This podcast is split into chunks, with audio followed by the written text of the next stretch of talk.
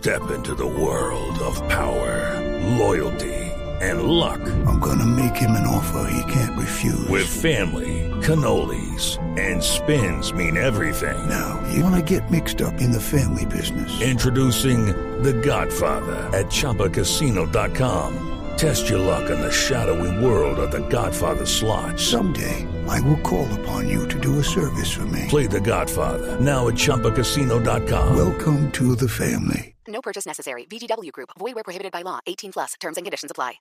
23 y 24 de enero de 2020. Compre ya sus entradas a través de primera fila o en taquillas del teatro. Alma en Movimiento. Temporada de danza. Apoya a Bancolombia y Caracol Televisión. Invita a Blue Radio y Alcaldía de Bogotá. Más información www.teatromayor.org. Código PULEB XV572.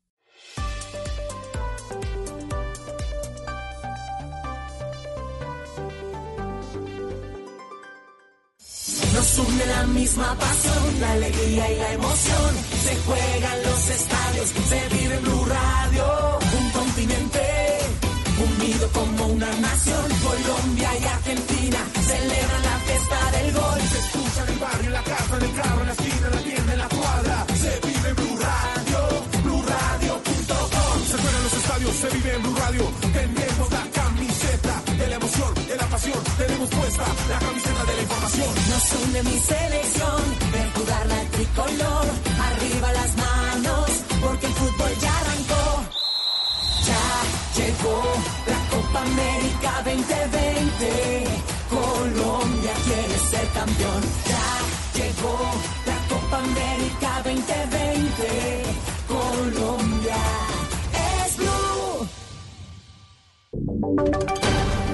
Voces y sonidos de Colombia y el mundo en Blue Radio y bluradio.com, porque la verdad es de todos. Dos de la tarde, dos minutos. Tras los inconvenientes en la vía de la línea y el represamiento de cientos de vehículos, las autoridades de tránsito han tomado una medida frente al cambio de horario en la restricción de vehículos de carga para los próximos días. ¿De qué se trata? Vamos al lugar en la vía de la línea. César Chaparro. Paso restringido, solo carril sobre la vía que comunica Ibagué con Armenia, más exactamente en el kilómetro 36, debido a la caída de la bancada, un pedazo de la bancada aquí en esta zona del kilómetro 36. Hablamos con el subdirector de tránsito de la policía, el coronel Oscar Moreno. Coronel, ¿para cuándo estaría reparada ya esta vía? Bueno, esta es una noticia que estamos esperando de acuerdo a lo... Algunos están mencionando que si hace buen tiempo o puede hoy dar ya la apertura a la vía o si no, en el transcurso de la mañana ya eh, habilitaríamos totalmente la vía. Coronel, hablemos sobre la restricción de vehículos de carga pesada. ¿A partir de qué hora y de cuándo? Bueno, ese también es un mensaje para todos los transportadores de carga. Mañana a partir de las 8 de la mañana empieza a haber la restricción hasta las 22 horas, para que lo tengan en cuenta. Y en los días siguientes, eh, de acuerdo como tengamos el, el- el aspecto de lluvias en la región, hay que estar pendiente de los mensajes oficiales que enviamos a través de nuestras redes. Muchas gracias, coronel. Según la Policía de Tránsito, esta es la única vía que presenta problemas. La vía Bogotá-Girardot y Bogotá-Villavicencio funciona en completa normalidad. Hay polémica en el norte de Bogotá por la tala de una palma que obstruía el ingreso al parqueadero de un conjunto residencial. Los habitantes del barrio Cedro Golf denuncian que la constructora cortó la palma sin tener en cuenta un derecho de petición que suspendía la acción. Damián Landines. Desde el pasado 21 de diciembre comenzó esta polémica entre los habitantes del barrio Cedro Golf y la constructora Triángulo 2, pues desde ese día descubrieron que iban a talar las palmas y por eso radicaron un derecho de petición para suspender esa acción. Pero esta madrugada amanecieron con una de las palmas cortada y tirada en el piso. Se pasaron por encima la negociación, el sentir de toda una comunidad, todas las, eh, eh, digamos, las acciones precedentes en lo legal, ¿me entiendes? Y sobre todo hay una cosa absurda, el edificio se llama Las Palmas. Sin embargo, la subdirectora de Silvicultura, Flora y Fauna Silvestre de Bogotá, Claudia Suárez, informó que ya había permiso para la tala de dichas palmas. Este permiso se otorga debido a las evidencias entregadas por el Triángulo 2 Adforero SAS, a quien se le otorgó este permiso, quien argumenta con evidencias y planos entregados por la empresa Avanti de gas natural, donde se observa que las redes de gas pasan muy próximas a, la- a las raíces del árbol. A pesar de esta explicación, los los habitantes de Cedro Golf anunciaron que van a denunciar civil y penalmente a la constructora por el delito de ecocidio y a la Secretaría de Ambiente por autorizar la tala de las palmas. Mucha atención que en las últimas horas murió en Cartagena un deportista vallecaucano que se había accidentado a principios de este mes cuando participaba de los Juegos Paranacionales. El cuerpo será trasladado en las próximas horas a Cali. Víctor Tavares. Se trata de Juan Fernando Palechor, de 39 años, quien hacía parte desde hace 10 años de la Liga Vallecaucana de Ajedrez y padecía una enfermedad degenerativa que lo obligaba a permanecer en silla de ruedas. Palechor había sufrido un accidente cuando participaba en Cartagena de los Juegos Paranacionales. Desde ese momento se encontraba recluido en un centro asistencial. Carlos Felipe López, gerente del Instituto de Deportes del Valle del Cauca. Un deportista de discapacidad de ajedrez de 39 años quien sufrió un accidente en el Hotel Las Américas en los pasados Juegos Paranacionales. Todo lo que corresponde al seguro médico fue inicialmente los Juegos, posteriormente pasó a la EPS y al padre de familia, a ustedes son los que saben en realidad nuestra entidad cómo ha hecho, ha sido partícipe de, todo este lamentable suceso. El cuerpo de Juan Fernando Palechor está siendo trasladado a Cali y se espera que en las próximas horas se cumplan las honras fúnebres con un sentido homenaje por parte de sus compañeros de deporte. En noticias internacionales, Bolivia expresó a España una protesta enérgica por el incidente en la embajada mexicana. María Camila Castro. Oscar, la canciller boliviana Karen Longarín envió una carta a la canciller española Margarita Robles en la que protestan enérgicamente por el atropello realizado por funcionarios de su misión diplomática a la soberanía y dignidad del pueblo boliviano. Aseguran que esperan que esta sea la última vez que su gobierno permite que se violen las normas internacionales y de cortesía diplomática que han regido tradicionalmente en buenas relaciones. Y es que también el ministro boliviano de gobierno interino, Arturo Murillo, afirmó que su país abortó un plan para sacar de la delegación al exministro de la presidencia Juan Ramón Quintana, brazo derecho de Morales desde que llegó al poder en 2006. En los deportes les contamos que el equipo Colombia femenino de tenis define su nómina para disputar el Grupo 1 Américas de la Fed Cup. Camilo Bóveda. La capitana Fabiola Zuluaga ha elegido el equipo que afrontará la serie del Grupo 1 de la zona americana que se jugará del 5 al 8 de febrero del próximo año en Chile. Las jugadoras elegidas son María Camila Osorio, María Fernanda Erazo, Emiliana Arango, Juliana Lizarazo y María Paulina Pérez. En esta serie, además de Colombia, estará Chile, Argentina, México, Paraguay, Perú y Venezuela. Estos siete equipos se dividirán en dos grupos y los dos mejores de cada grupo se clasificarán a semifinales, donde quienes avancen a la final obtendrán los dos cupos a los playoffs. Noticias contra reloj en Blue Radio. A las 2 de la tarde, 7 minutos, noticia en desarrollo. La Unión Europea celebró este domingo el intercambio de 200 prisioneros de guerra entre Ucrania y los separatistas prorrusos y pide a todas las partes que aprovechen el momento para seguir avanzando hacia la resolución del conflicto. La cifra, Estados Unidos bombardeó cinco bases de la milicia islamista Hezbollah iraquí en Irak y Siria, anunció el Pentágono este domingo. La policía londinense investiga un delito de odio tras haber encontrado pintadas antisemitas en una sinagoga y en escaparates de tiendas en el norte de la capital británica. Ampliación de esta y otras noticias en blueradio.com. Continúen con el especial de las 10 noticias nacionales del 2019. Las 10 noticias más importantes de Colombia en el 2019. Especial del servicio informativo en Blue Radio.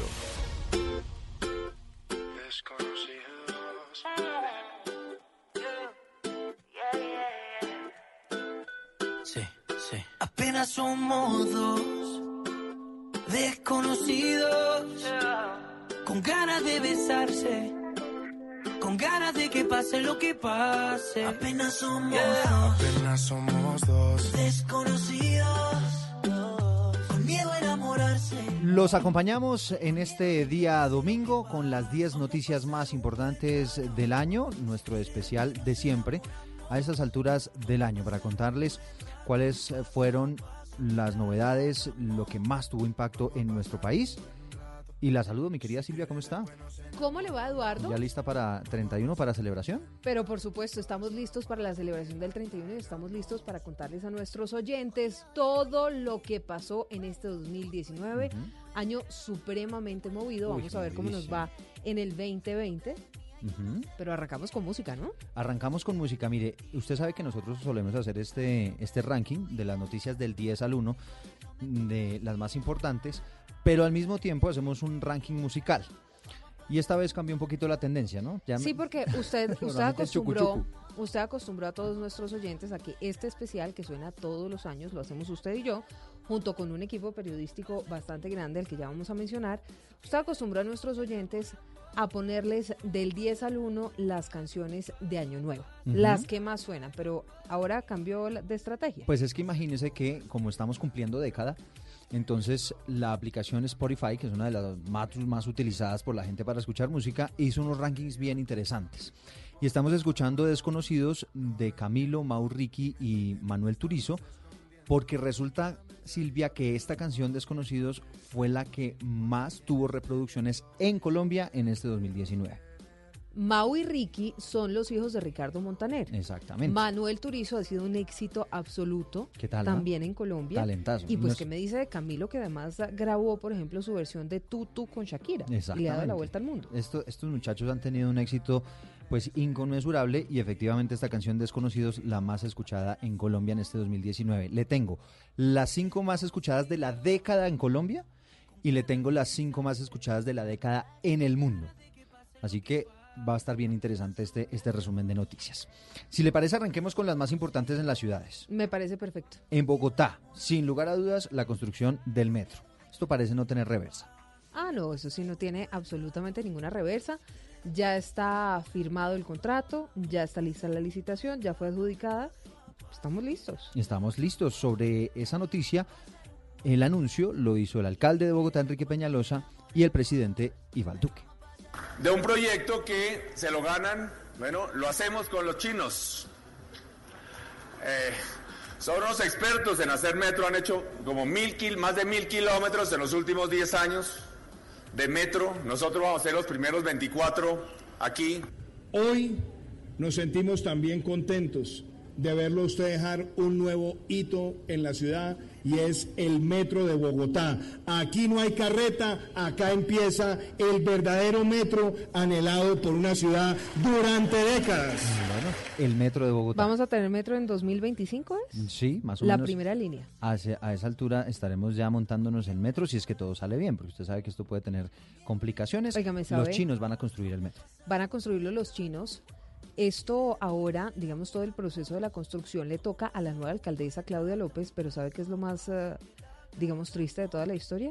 Que a ella le va a tocar aguantarse la construcción, pero no va a ser la alcaldesa Mm, que entregue el metro de Bogotá porque no alcanza. Sí, no alcanza. Entonces, eh, las incomodidades y todo lo del padecimiento y seguramente el que le el que Es sea decir, sucesor de Claudia es el que lo inaugura. Los con- dolorosos para la nueva alcaldesa Claudia López. Bueno, y, y los para- gozosos. ¿Y qué tal lo, lo que sufrió Peñalosa para sacarlo No, no adelante? solamente Peñalosa. Acuérdese las reuniones que sostenían el alcalde Peñalosa y el entonces presidente Santos también para tratar de sacar adelante eso. Finalmente, digamos que también los dolorosos le tocaron al presidente Santos, los gozosos al presidente Duque que firmó el, eh, la licitación.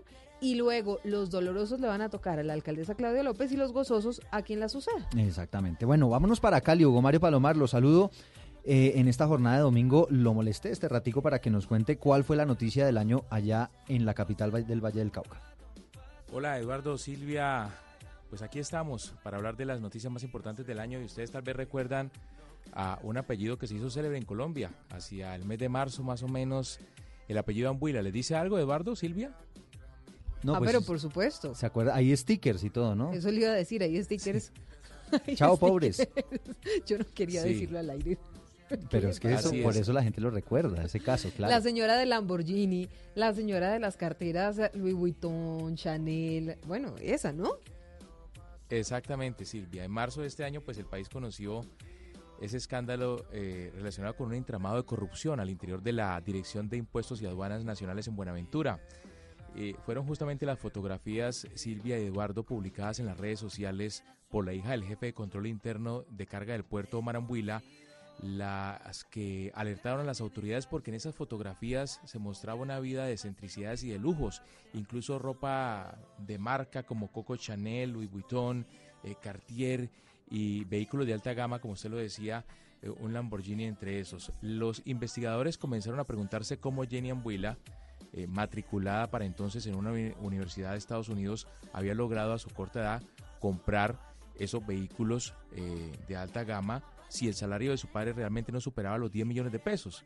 Y fue allí entonces cuando comenzó a descubrirse todo el entramado. Por eso cuando Omar Ambuila supo que estaba en la mira de las autoridades, pues llamó la atención de su esposa del Bachará y le pidió que obligara a Jenny Ambuila a dejar de exhibir esa vida tan ostentosa en las redes sociales.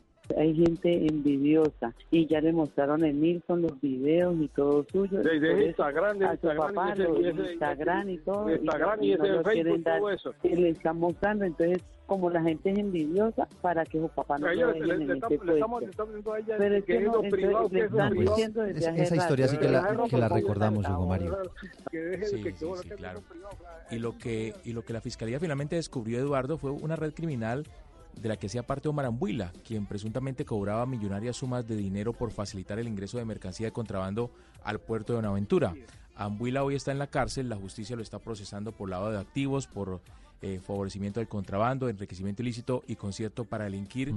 Y mientras Jenny Ambuila y su mamá, que también fueron capturadas, pues están hoy en detención domiciliaria, se encuentran en una lujosa vivienda de un exclusivo sector del sur de Cali, gracias a que su abogado Álvaro Díaz Garnica interpuso una acción y eh, permitió que la joven y la señora El Bachará eh, lograran este beneficio de eh, casa por cárcel o detención domiciliaria. Bueno, El juez consideró que la señora Elba podía cumplir su detención en su domicilio, teniendo en cuenta su arraigo social, familiar y laboral, la ausencia de antecedentes penales y disciplinarios y la naturaleza de Bueno, los por delitos. ahora los bienes de la familia Ambuila están eh, congelados por solicitud de la Fiscalía, bienes entre los que se cuentan una inmobiliaria y una cadena de heladerías muy conocida No, aquí en la sí. ciudad de Cali. Mm. Eduardo, Alcanzaron sí. a hacer muchísimo dinero. Gracias, Hugo Mario.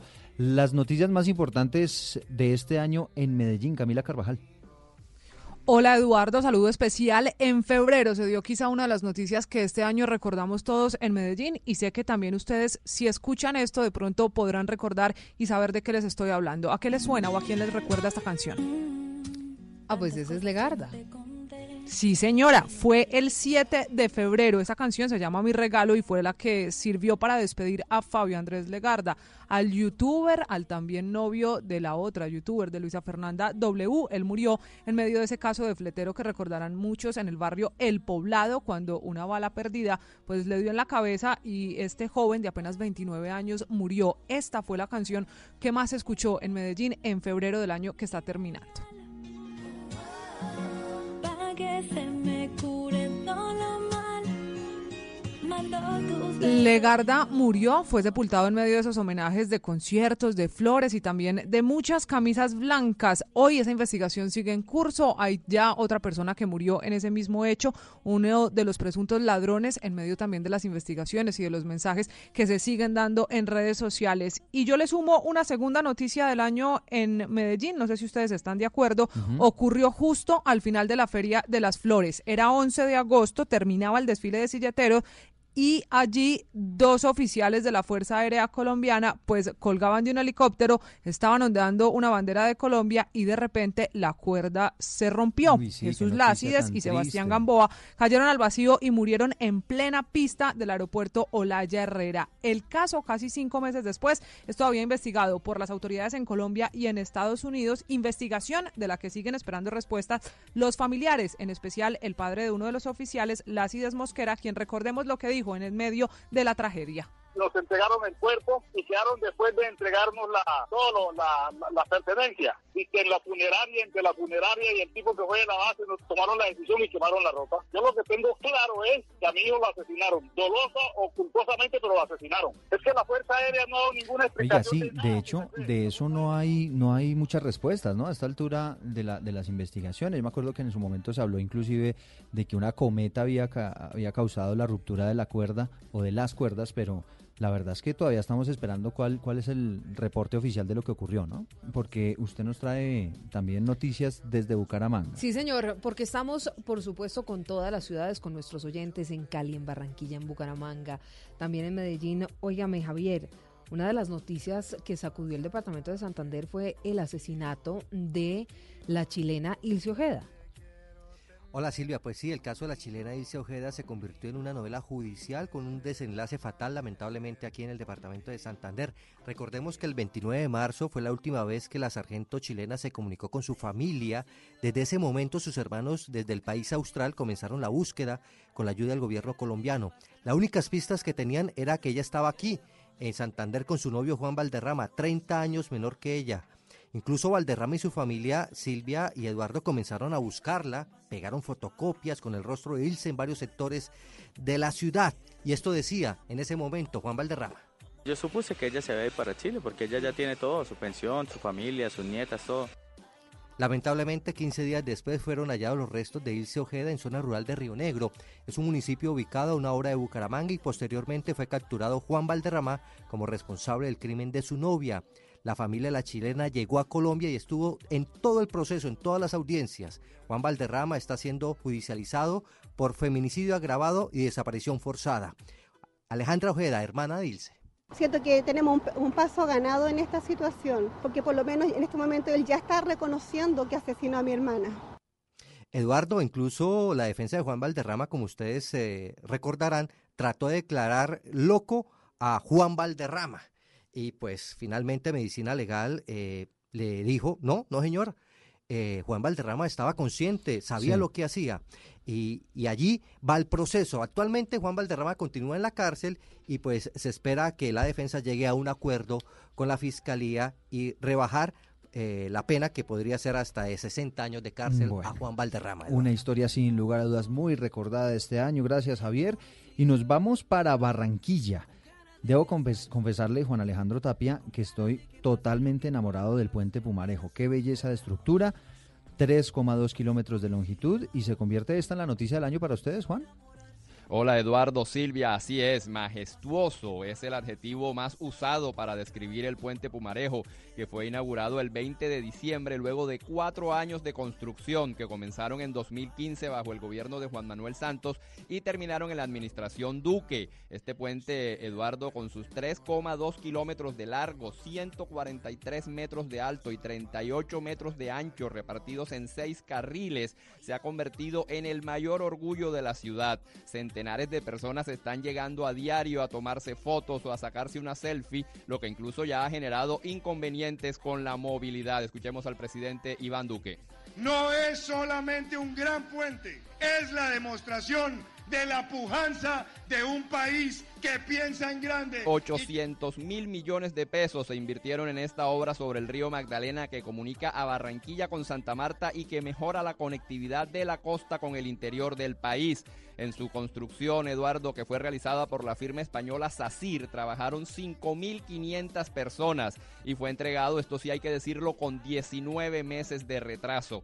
Ahora el reto es la demolición del antiguo puente Pumarejo que está construido paralelo al nuevo pero es 30 metros más bajo para permitir el paso de buques de gran dimensión y también el otro reto es la ampliación de la carretera Barranquilla-Ciénaga ya que de los seis carriles del nuevo puente se pasa a los dos con los que apenas cuenta la vía Barranquilla-Ciénaga. Escuchemos al alcalde de la ciudad Alejandro Char. Esa es una cosa más de la que hoy los barranquilleros nos tenemos que sentir orgullosos, porque de verdad que es un puente bien hecho, hay espacio para la bicicleta, hay espacio para el peatón, el anterior no lo tenía. ¿Cuál es el desafío ahora? Que nos hagan doble calzada Ciénaga Barranquilla. El puente cuenta con andenes peatonales y ciclorrutas, lo que lo ha convertido, como decimos, desde ya en el sitio ideal para hacer deporte y también en un gran atractivo turístico de Barranquilla, Eduardo y Verdaderamente Silvia. espectacular. Gracias, Juan. Ya me imagino que está haciendo planes Silvia para ir a conocerlo.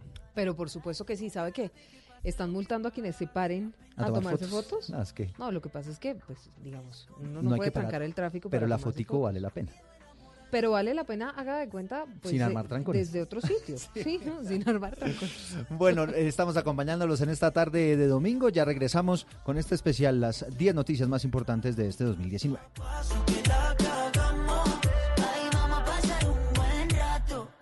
Si quieres, pues nos enamoramos.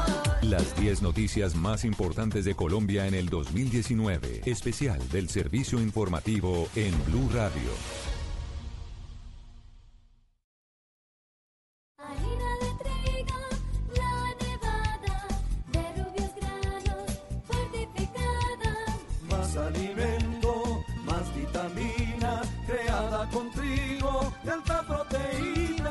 Fortificado con vitaminas B1, B2, hierro, niacina y ácido fólico. Desde hace 40 años entregamos para Colombia la harina con los mejores estándares de calidad y rendimiento inigualables. Harina de trigo, la nevada. Trabajamos pensando en usted.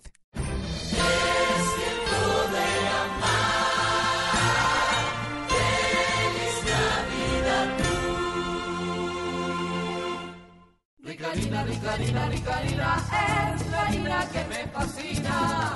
Rica harina, rica harina, rica harina, es la harina para todos. De las mejores cosechas del más puro trigo importado, traemos a su mesa Ricarina, la harina fortificada con vitaminas B1, B2, hierro, niacina, ácido fólico y todos los nutrientes que hacen las delicias de sus platos preferidos. Trabajamos pensando en usted.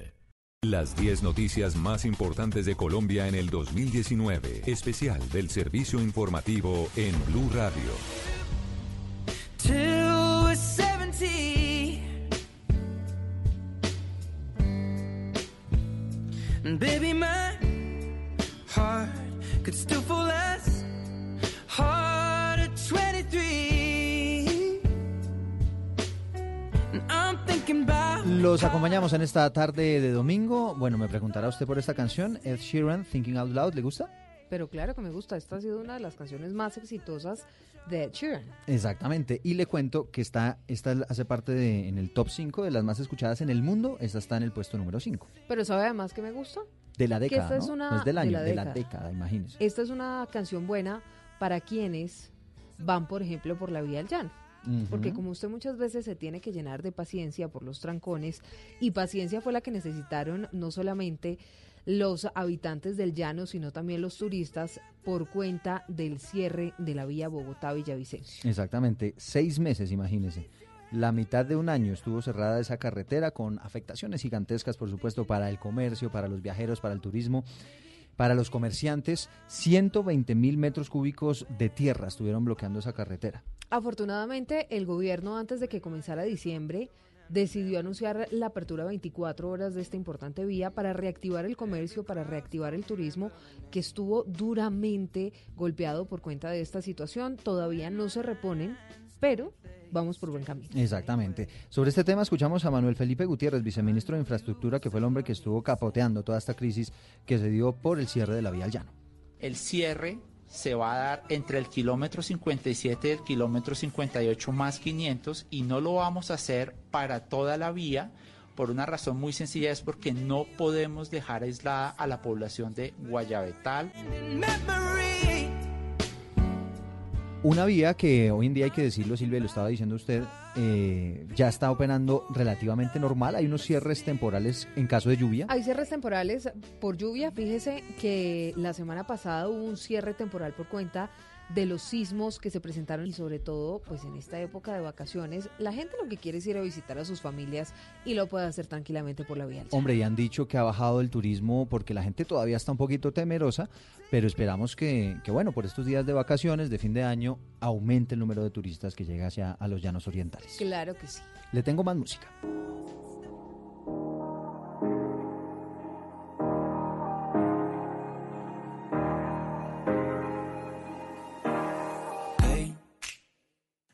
Doing just fine before I met you. I drink too much and that's an issue, but I'm okay.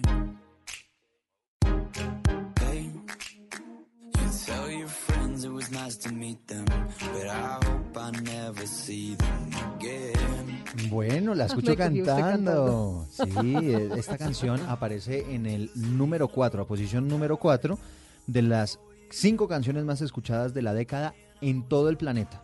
¿Usted se imagina la cantidad de reproducciones que ha tenido esta canción que la hacen los Chainsmokers? Se llama Closer.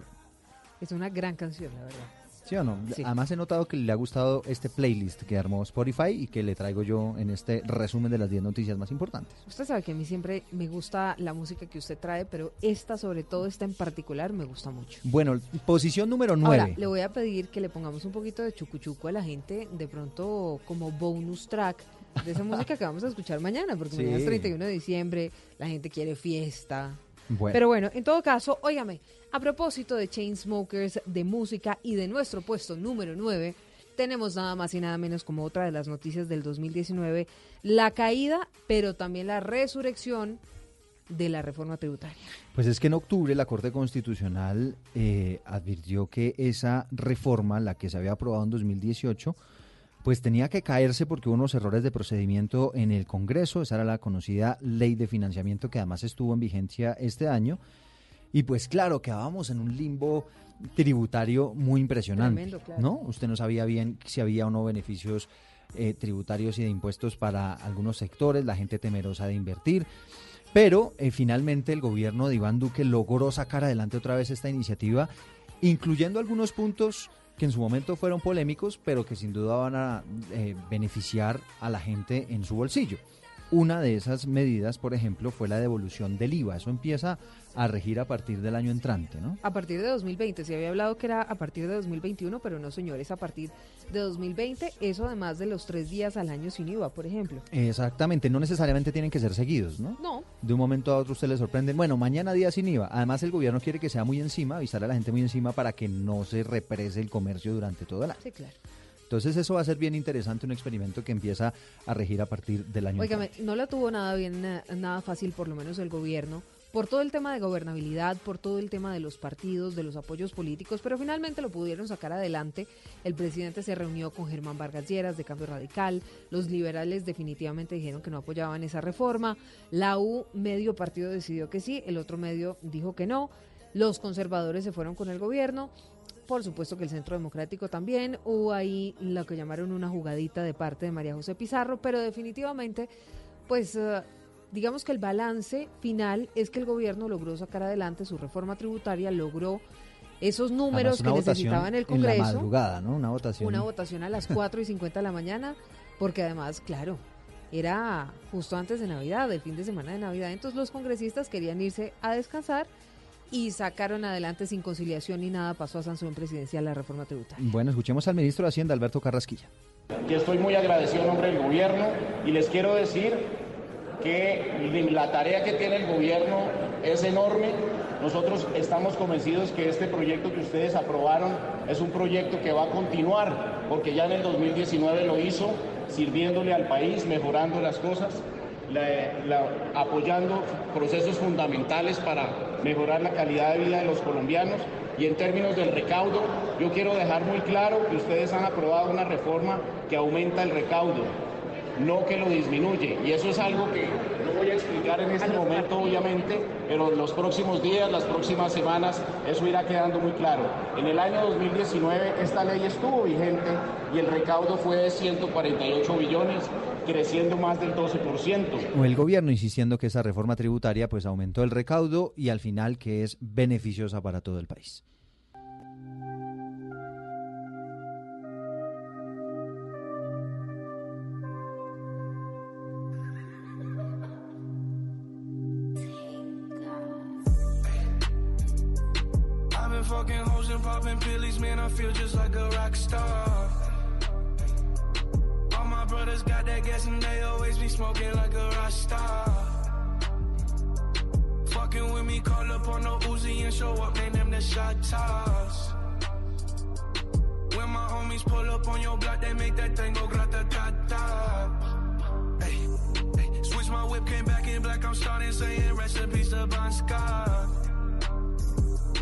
Bueno, aquí tenemos el puesto número 3 de las cinco canciones más escuchadas de la década en todo el planeta. Esta canción se llama Rockstar, es de Post Malone. Le debo confesar que esta sí no me gusta tanto. ¿Esa no le gusta tanto? Le voy a decir que a mí esta, pues no es de mis, de mis favoritas de Post Malone, aunque es una de las más escuchadas. Pero le voy a decir cuál es mi favorita de Post Malone. A es ver, un poquito más tranquilona.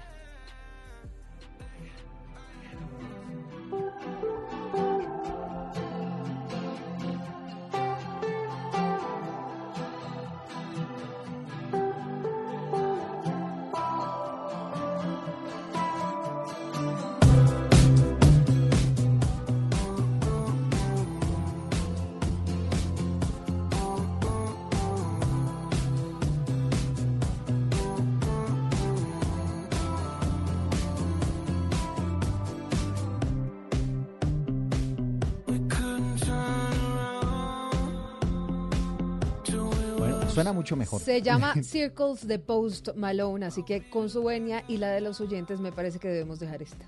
Sí, sí, sí, está bien. Ahora, eso no es lo que dice Spotify, pero se la respeto. Pero no importa, vamos a saltarnos Spotify, así como se saltó la justicia, la protagonista de nuestra noticia número 8 de este 2019, nada más y nada menos que la saltadora profesional por ventana con cuerda, la señora Aida Merlán. La saltadora de puenting, le decían a eso en su momento, con la cuertiga, exactamente fugándose de un consultorio odontológico y esa, esta fue la manera como la contamos aquí en los micrófonos de Blue Radio. Eso fue sobre las tres y media de la tarde. La señora Aida arrojó una cuerda de, de las planas de seguridad por la ventana y se lanzó. Ahí abajo la estaba esperando eh, un motociclista que trabajaba con Rappi. Y arrancaron por la 119 y voltearon por la del hospital a mano izquierda. ¿Qué tipo de cuerda era? Era una cuerda de tipo arnés. Ok, no, era, no era una cuerda cualquiera, era una cuerda de alguna manera profesional, como de seguridad. Sí, era un arnés de seguridad, una cuerda naranja. Sí. Y más o menos a los cinco minutos se asomó la guarda del IMPEC y ahí fue cuando se dio cuenta que pues había salido. Los guardas del parqueadero pues la alcanzaron a verlos, los detuvieron a los de la moto, le preguntaron algo pero los dejaron seguir. Ah, pero, pero, digamos, ¿cuánto tiempo pasa entre el momento en el que Aida Melano se baja por esa ventana que estamos viendo y, y se baja por acá por la 119? Des- no, eso fue inmediato. Ahí de abajo se subió a la moto y a lo que llegaron acá al semáforo ya era tarde. Ese relato de nuestro director Ricardo Espina, impresionante, además el más oportuno, pues el, el hombre estaba por ahí cerquita, llegó y verificó la noticia que tuvo después un despliegue gigantesco. Usted sabe que llegó primero nuestro director Ricardo Espina que la policía.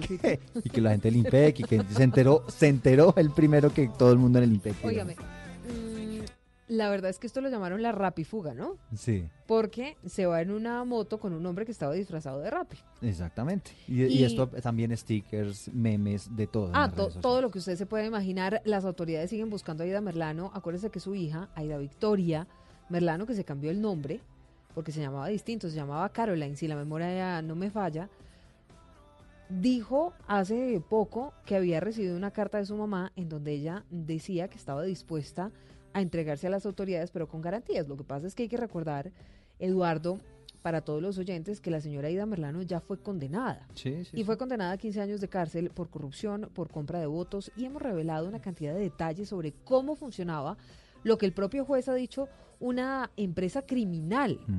Y esto no es que, ay, no, es que yo no estoy de acuerdo, entonces me fugo, ¿no? Aquí hay pues unas reglas No, del pues juego aquí hay que un hay que fallo ya en última instancia y por eso fue condenada la señora Aida Merlano. Acuérdese, Silvia, que además este hecho desató la salida del director del IMPEC, el general William Ernesto Ruiz. Llevaba solamente ocho meses en la institución, pero obviamente no, no pudo pues con el peso de todo este Un escándalo. hombre tremendamente poderoso de la costa, el señor Julio Gerlain, a quien a Aidita Merlano, la hija de Aida Merlano, le dice papá, también está involucrado en todo este escándalo y el próximo año deberá por este tema. Bueno, ¿Le gustó mi canción? ¿Le gus- ¿Me gustó? ¿Sí? Sí, sí, sí. Está Este bien- post, bien esta versión de. Post Malone es un poquito más romanticona, más tranquilona, como previa al 31 de diciembre. Bueno, más música, porque nos vamos acercando al número uno de las más escuchadas de la década en el mundo y ya vengo con las más escuchadas de la década en Colombia. Ah, bueno. Que ese es un ranking que vamos a sentir mucho más cercano, ¿no? Pero esto sí lo ha bailado mucha gente. One Dance de Drake. Grips on your ways, front way, back way. You know that I don't play. Streets not safe, but I never run away, even when I'm away. OT, OT, there's never much love when we go OT. I pray. La han reproducido la bobadita de 1.700 millones de veces. 1.700 millones de Ah, veces. imagínese, nada más. Y, para, y, y con esta música, con Drake, la invito a que nos vayamos para la posición número 7 en nuestro ranking del 10 al 1 de las noticias más importantes de este 2019. El expresidente Álvaro Uribe fue citado a indagatoria. Por primera vez un exmandatario de Colombia llega a esas instancias de investigación penal. ¿Usted se acuerda las imágenes que veíamos en la Plaza de Bolívar, Eduardo? No solamente de los seguidores del expresidente Uribe, sino también de sus detractores. Claro. No, es, que, es, que, es que este caso ha movido todo el mundo político, el, el, el mundo judicial, por todas las implicaciones que esto tiene. Luis Barceló y Luis Antonio Hernández fueron los magistrados encargados de dirigir todas estas investigaciones en contra del exmandatario, que a pesar de que ha tenido Silvia muchas acusaciones que por vínculos con paramilitares y demás, esta investigación no tiene nada que ver con eso. No, esto tiene que ver con un caso de falsos testigos en contra del también senador Iván Cepeda. Exactamente, supuestamente la intención de Álvaro Uribe de querer comprar testigos para que hablaran en contra de Iván Cepeda, que a su vez está acusando al expresidente Álvaro Uribe. Pero sí por además, tema por el cual. Diego Cadena, que es su abogado, está metido en grandes problemas con la justicia también. Exactamente. Escuchemos a los magistrados del caso Uribe las razones por las cuales un expresidente por primera vez en la historia de Colombia está respondiendo penalmente ante la Corte Suprema. somos víctimas de todo un proceso mediático. Acudiendo a la mentira, se nos quiera poner en nuestras bocas afirmaciones o negaciones ajenas a la verdad, lo que no es así. Es decir, eh, a lo que me refería la posverdad. Y a través de ello, de, esa metodología, se nos quiere linchar públicamente. ¿Quién está detrás de ese linchamiento? Dice, dice Álvaro Uribe que él nunca sabía que efectivamente hubo unos pagos que realizó su abogado Diego Cadena, que usted estaba mencionando, que él no tenía conocimiento de estos pagos, que supuestamente fueron con intenciones humanitarias. Vamos a ver qué pasa en el 2020 con ese proceso contra el expresidente Álvaro Uribe. Le traigo la número uno, la canción más escuchada de la década en todo el planeta, según la aplicación Spotify.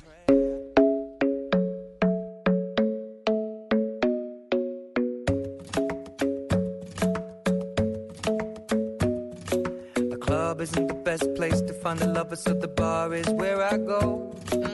Me and my friends sat at the table doing shots, tripping fast, and then we talk slow. And you come over and start up a conversation. Esta canción, Ed Sheeran. Shape of You. Óigame, La bobadita de 2.400 millones de reproducciones. ¿sabe qué es lo que me sorprende? Que dentro de su lista, de su top, eh, de su top 5 de los de las canciones más escuchadas en el mundo, dos de los puestos son de Ed Sheeran. Ah, sí, señora. Uy, ¿qué tal? Además fue uno de los artistas que más ha pegado en la última década. Y en la esto posición... lo utilizamos, Shape of You, la utilizamos para hablar de nuestra posición número 6, Exactamente, eso lo iba a decir. de nada más y nada menos que el ex ministro de Defensa, Guillermo Botero, que brilló mucho por sus desaciertos, ¿no? Mientras estuvo en esa cartera. Sí, sí, Tuvo sí. que renunciar Versiones tal vez que, que no coincidían con la realidad o que días después se sabía que no eran como efectivamente había dicho el ministro. Oiga, me hicieron pasar a- al presidente Iván Duque, desafortunadamente, muchas vergüenzas. Sí, sí, vergüenzas, sí. por ejemplo, como la de la ONU en la, la Asamblea General de Naciones Unidas con un dossier de más de 100 páginas en las que el presidente Duque, frente a la comunidad internacional, decía que tenían unas claras evidencias sobre ese vínculo del ELN, las disidencias de las FARC, con el gobierno de Nicolás Maduro. Pero resulta que al pasar de los días se fueron dando cuenta que había cuatro fotos que no correspondían a la información que estaban entregando y pues eso Y puso en duda el informe un poco, que ¿no? puso en duda la credibilidad también del informe y de, y de la información que estaba entregando el gobierno colombiano, un gobierno muy serio que además se ha caracterizado en nuestro país por tener grandes fuentes y resultados sobre inteligencia. Exactamente. Pero no solamente eso, acuérdense que el ministro de Defensa salió y dijo que los robos en un departamento del país eran porque o eran más bien de la ropa que colgaban en los patios traseros de las casas. Acuérdese también del bombardeo en el que murieron varios niños, que fue lo que finalmente le termina costando el puesto al ministro de Defensa. Sí, e- esa denuncia la hizo en su momento en la plenaria el senador Roy Barreras. Reveló un bombardeo de las fuerzas militares a un campamento de las disidencias de las FARC en San Vicente del Caguán, en el departamento de Caquetá. Y, y el país no se había enterado, si no es por esta denuncia de Roy Barreras, no se habría enterado que efectivamente varios menores de edad estaban en ese campamento. Le informó a los colombianos, abro comillas, son 14 los delincuentes muertos en desarrollo de las operaciones militares en el Caquetá contra las disidencias del Gao residual. Los colombianos, algunos lamentaron las muertes, pero las comprendieron. Eran criminales y por eso los bombardearon. Estas son las edades de los que murieron. El joven Abivier Morales tenía 17 años, Wilmer Castro 17, Diana Medina, 16 años. Y ahí está el listado de los menores de edad que estaban en este campamento, entre ellos, por ejemplo, una, una niña de 13 años. Sí, señor. Y entonces obviamente esto desata un escándalo tremendo, una moción de censura que al final termina haciéndose efectiva con la salida del ministro Pero Botero. Bueno, que la no moción de haciéndose- censura no se hizo, se hizo el debate, en ese debate es que Roy Barreras destapa todo el Y escándalo. cuando iban a votar, él renuncia. Y unos días Antes- de la votación de la moción de censura, pues decide renunciar el ministro entonces del momento, Guillermo Botero. Exactamente. Pues esta es la posición número 6. Vamos a hacer una pequeña pausa en este resumen del 10 al 1, las noticias más importantes de 2019. Ya regresamos.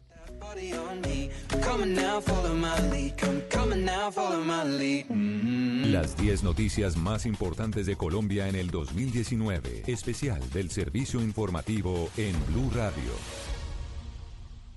Rica harina, rica harina, rica harina, es la harina que me fascina. Rica harina, rica harina, rica harina, es la harina para todos. De las mejores cosechas del más puro trigo importado, traemos a su mesa Ricarina, la harina fortificada con vitaminas B1, B2, hierro, niacina, ácido fólico y todos los nutrientes que hacen las delicias de sus platos preferidos. Trabajamos pensando en usted.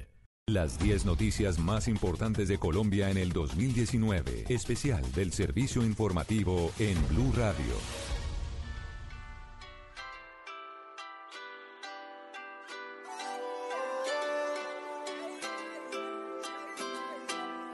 Cuando empiezas a bailar, es justo, es justo. Los acompañamos en esta tarde de domingo con las noticias más importantes de este año y el ranking de las canciones más escuchadas de la década. Gran canción. Le estábamos escuchando, Silvia, hasta ahora las cinco canciones más escuchadas de- la década en el mundo, pero ahora le traigo las más escuchadas de los últimos 10 años solamente aquí en Colombia, las más reproducidas en Spotify. Y en el quinto lugar, en la quinta casilla, está esta canción que se llama No es justo, que la hacen J Balvin y Zion y Lennox. Sonando esta canción y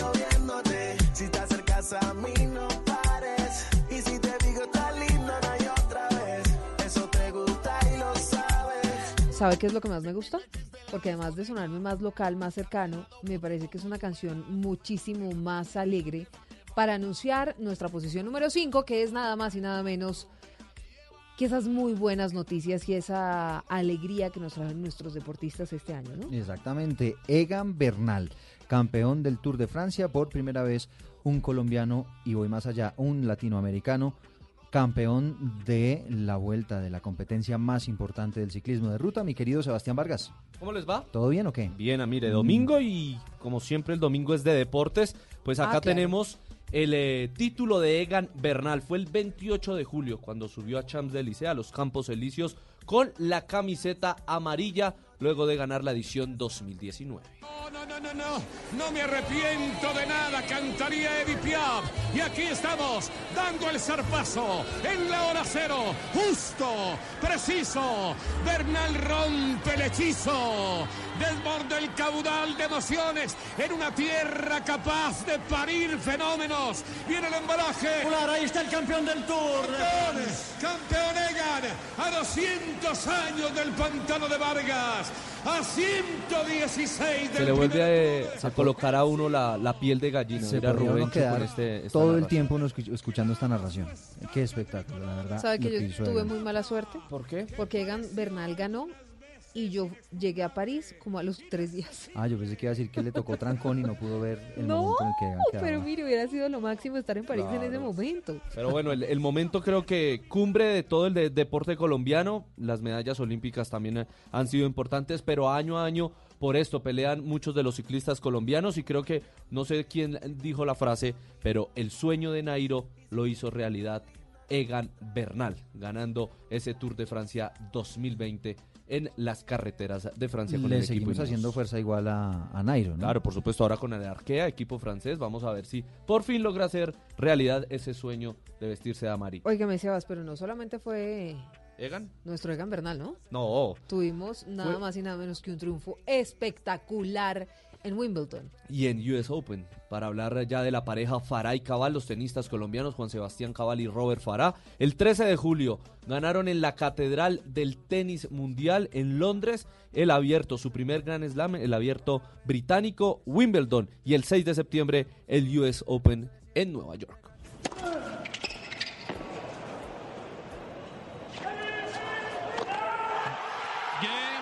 Señoras y señores, suelen decir que la madurez es saber cuando uno sabe quién es. Esa es la madurez. Y a partir del título, a partir del número uno del mundo, estos dos señores, Juan Sebastián Cabal y Robert Farah, saben sin dudas quiénes son. Por eso Necesitábamos a Rubencho, ¿no? Narrando para, para E ESPN. Cada, cada narrador tiene, por supuesto, su tonalidad. El tenis no, no se puede tan emocionalmente como si el del fútbol o el ciclismo, pero esta narración de la cadena ESPN era cuando ganaban en Flushing Meadows, esto en eh, Nueva York, el abierto de los Estados Unidos, el segundo de la temporada, ya habían ganado en julio eh, Wimbledon, en septiembre se hacían con la corona en el abierto eh, norteamericano. Óigame, que a propósito la otra ganadora fue otra colombiana chiquita, Sí, ¿no? María Camila Junior. Osorio. Exactamente, ya ganó en el Junior, así que ese No, fue es que un, un nos- abierto bastante especial. Nos podemos quedar hablando de las 10 noticias deportivas. y- Perfectamente, sí, es mira, que- le, le- le voy a decir una importantísima, fue la medalla de plata en el- los 400 metros del atletismo en los mundiales de Qatar con Anthony Zambrano. Colombia superó su registro en Panamericanos. Cevita, si tenemos olímpicos el próximo año, ¿no? Sí, señora. El, eh, comenzarán a finales del mes de julio, el 24, si no estoy mal, de julio, y terminarán el 9 de agosto. Vamos a ver cómo nos va. Esperemos con Katherine Ibargüen, con este muchacho Zambrano. Puede llegar Farah y Cabal, muy seguramente van a estar clasificados a eso para buscar la medalla de oro. Para Bueno, el país. el deporte colombiano en el puesto número 5. Vamos ahora a la posición número 4. Déjala que vuelva. Ay, ay, ay. ¿Cómo podrás respirar cuando te falte mi piel? Si fuiste. A ella le suena más cercano, ¿no? El, Ah, pero por supuesto. el, el top 5 de la década, de las Usted- canciones más sonadas en la década aquí en Colombia. Arrancó con pura música en inglés, pero ya luego tenemos algo más. ah, Pero yo le tengo la chipchombiano. Yo le tengo la sorpresita de del fin de año. Sí, bueno, sí, sí. a- ahora la escuchamos si le parece. Posición número 4 Tremenda. en este ranking, el atentado en la Escuela General Santander en enero de este año. Una noticia que además generó posteriormente la ruptura de los diálogos entre el gobierno y el ELN. Sí, señor, fueron 22 muertos, 68 heridos. El presidente Duque, después de que el ELN se atribuyera este atentado terrorista, decidió que definitivamente se cancelaban los diálogos de paz. Hoy permanecen en La Habana. Todos los miembros del secretariado de esa guerrilla están a sus anchas. El gobierno colombiano ha pedido que los extraditen. Cuba, por supuesto, no lo ha hecho. Vamos a ver qué pasa en este 2020 con respecto a eso pero mm, definitivamente este fue uno de los hechos que más marcaron el 2019, un atentado terrorista que se cobró la vida de 22 cadetes inocentes que nada tenían que ver con ah, esta situación. Cadetes que a propósito este mes recibieron un homenaje póstumo. Un ascenso póstumo. Un ascenso póstumo además. Estuvieron allí presentes sus familiares. Escuchemos en su momento lo que decía sobre este tema el presidente Iván Duque. El grupo armado terrorista ELN es el autor del despreciable ataque contra el Centro de Estudios de la Policía Nacional. Este fue un atentado preparado y organizado con muchos meses de anticipación. No descansaremos hasta llevar a la justicia a todos los autores materiales e intelectuales. Se supo después que efectivamente había sido el ELN. Nos vamos de la posición número 4 a la posición número 3.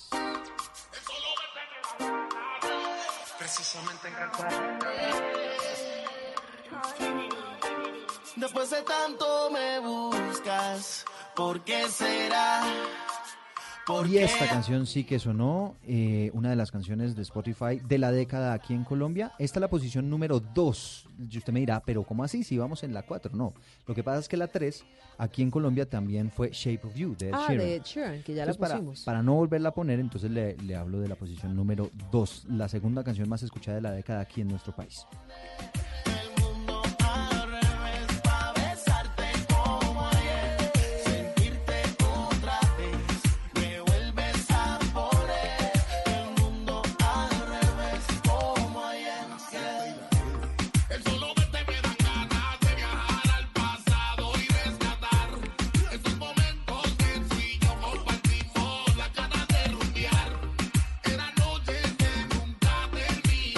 Otra vez se Zion llama y esta Lennox. canción de Zion y Lennox, exactamente. Óigame, a propósito, vamos a nuestra posición número 3 en una de las noticias más vergonzosas de este 2019. Ujú, Tiene que ver con la fuga del señor Jesús Santrich después de haber estado en la cárcel, señalado de haber cometido hechos de narcotráfico.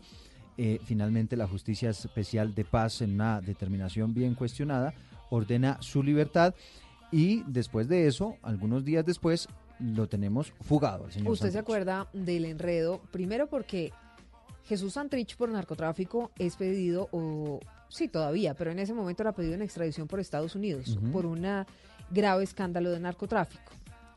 La JEP, la Justicia Especial para la Paz, avala la no extradición de Jesús Santrich, porque no se puede determinar si el delito fue cometido antes o después de la firma del acuerdo de paz. Eso fue lo que dijo la JEP. Luego se ordena la libertad de Jesús Santrich.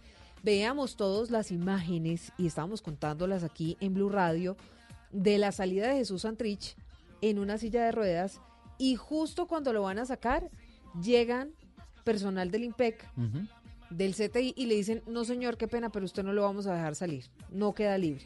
Y lo devuelven. Sí. Y luego de eso, entonces, finalmente sí sale Jesús Santrich de la Sí, cárcel, una novela. va, se posesiona en el Congreso de la República como representante de la Cámara. Luego de eso, empieza a recibir el sueldo, el salario de, de congresista. Que- Se al va, cual nunca reclamó, ¿no? Los, che- los Nunca lo cheques, reclamó. Los cheques siempre quedaron ahí. los cheques quedaron ahí. Luego se va mm, a una de las zonas veredales donde está la guerrilla y decide fugarse.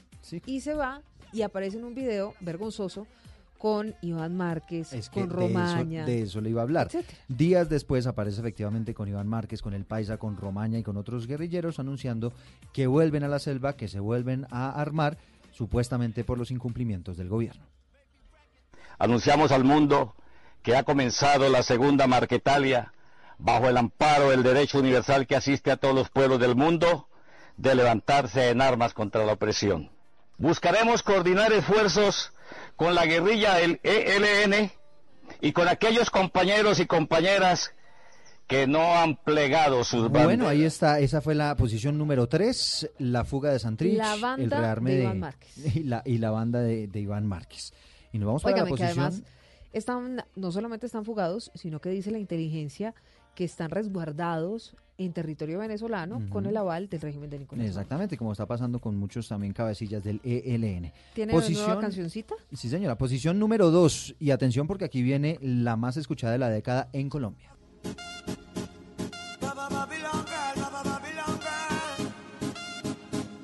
Para todos aquellos amores que, que fueron obligados a ser separados.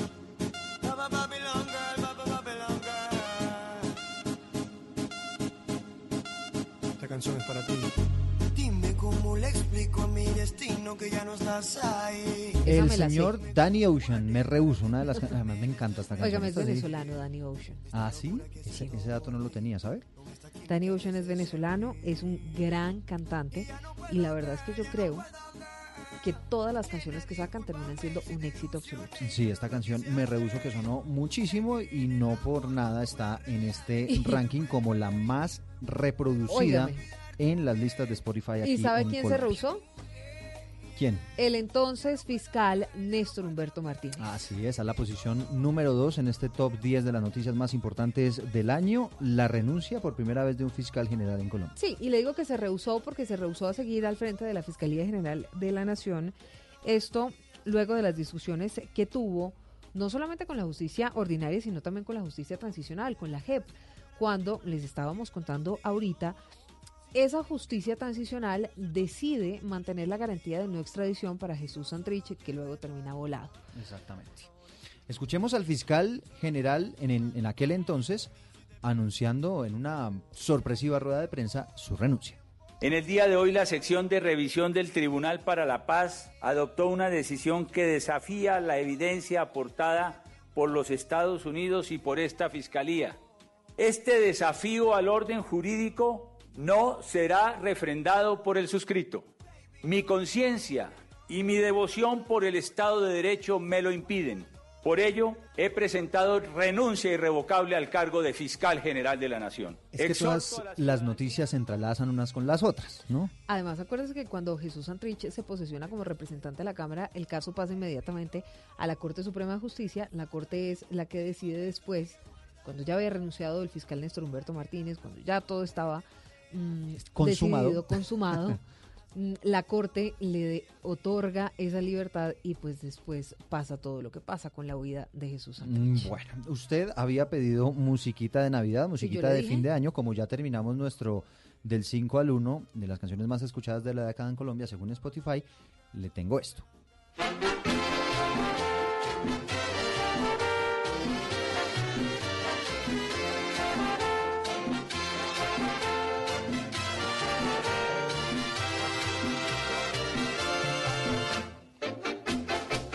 Bueno, y aquí estamos hablando ahora de la noticia más importante del año. Sí, señor, llegamos a nuestro puesto número uno.